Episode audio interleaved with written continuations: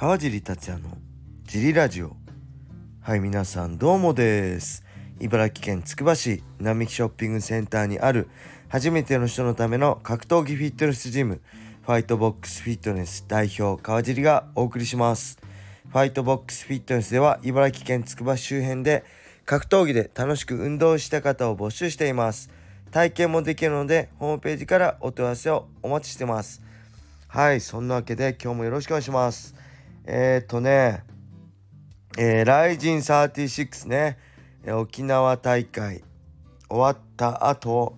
えー、実況チームで、えー、打ち上げに行って、えー、打ち上げ終わって今ホテルの部屋に帰ってきて収録してます。ものすごい眠いですけど、え明日絶対朝起きられないので、え今収録してます。そして久しぶりにお酒を飲んだんで酔っ払ってます。すいませんお酒を飲みながら収録してしまって、えー、お許しください。えー、っとね実況チーム矢野さんとかね高橋さんだったりアナアナウンサーねあと小出さん。あとまあねオリブイアーティストの佐藤大輔さんなんかとねあと実況スタッフの方々と打ち上げ行ってきました。いろんな話してね面白かったですね。なかなか茨城にいるとねこう格闘技の関係者とね一緒にご飯食べてるお酒飲んだりするってねゆっくり話す機会もないのですごい楽しかったし刺激的な一日でした。はいそんな感じのライジン36どうだったでしょうか？えー、解説としてねえー、と何試合ですか？全10試合解説したのかな？えー、ちょっと感想を言っていきましょうか。やっぱりメインイベントのね、えー、鈴木ね、弘明選手対平本蓮選手、これに尽きるんじゃ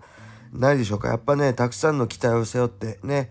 朝倉海選手がね、欠場の中メインを、の重責を背負ってのね、えー、メインイベントだったんで、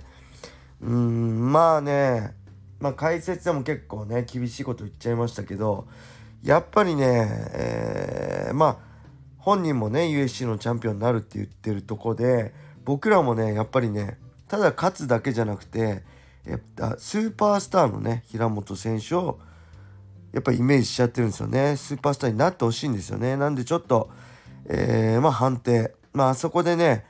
あのー、まあ解説ではね寝技の展開も見たいとか言いましたけど、まあ、寝技の展開ってよりは多分あのままの2人とも打撃のレベルスキルが高い選手なんでパンチは当たってるんですけどやっぱ致命傷をね食らわない状態での試合が続いたんで多分あのこのままいけばまあ、5分3ラウンド判定までいくだろうなっていうのは、まあ、経験上分かってたんでそういう中で一回タックルでもね混ぜてあの相手の視野を広げて、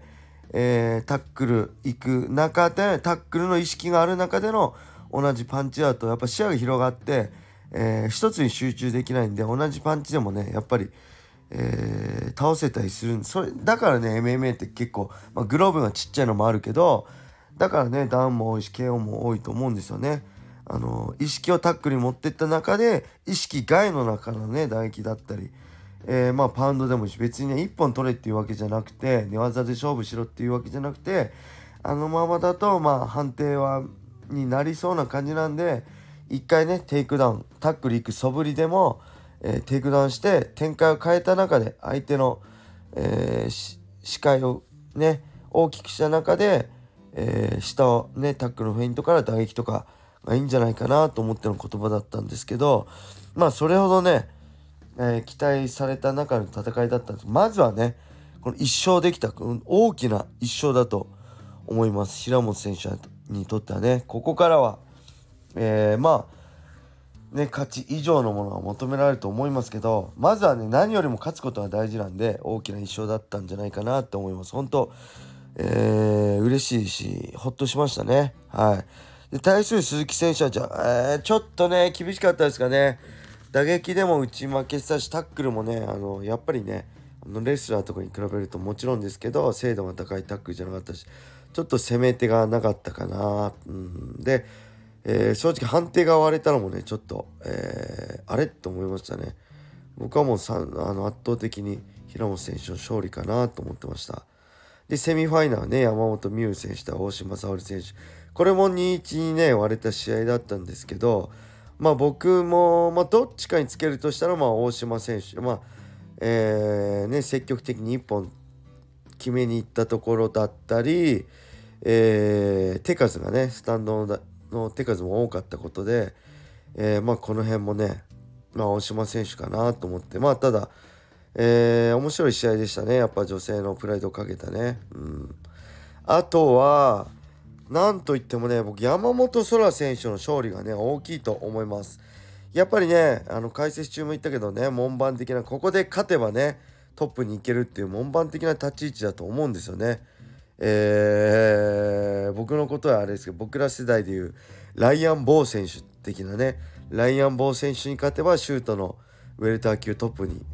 行けるみたいな。そういう立ち位置だとね申し訳ないけど変える。アゴンそういう立ち位置に僕は感じてるんでここでね勝ったことはやっぱりこの山本空選手21歳ねにとってめちゃくちゃ大きいことだと思うしこれで晴れてね、えー、ライジンフェザー級四天王僕が勝手に名付けました。あ牛久選手ね朝倉選手、えー、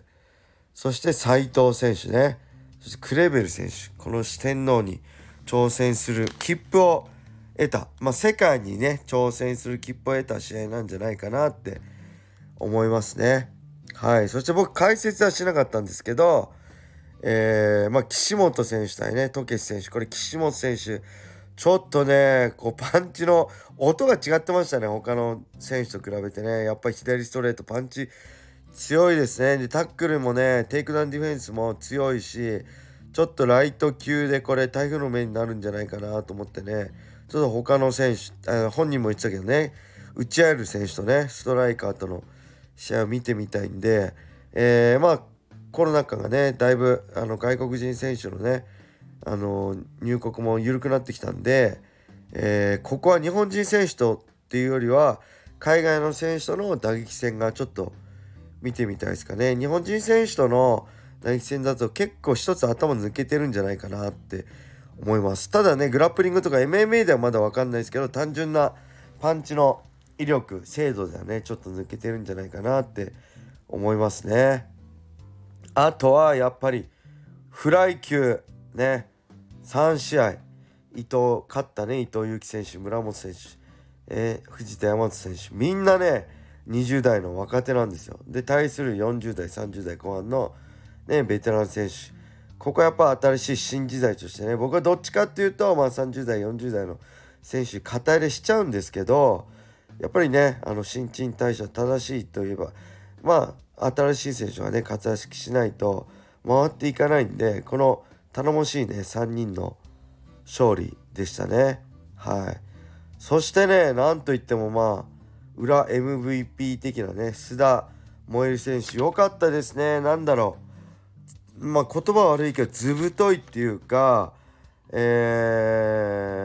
ー、まあこう猪木あり状態になった状態で来い来い的なね手をこう来い来いってやるずぶといっすよね。はい。なんかこれも期待できますね。まだ17歳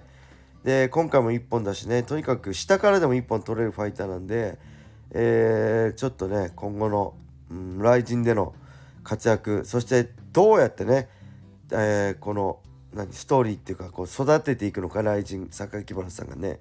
対戦相手も含めてすごい楽しみですね。はい。あと庄司選手ね、えー、ヤンジョンやっぱ強かったですね、えー、バンタム級ね。まあ庄司選手もバンタム級なんですけど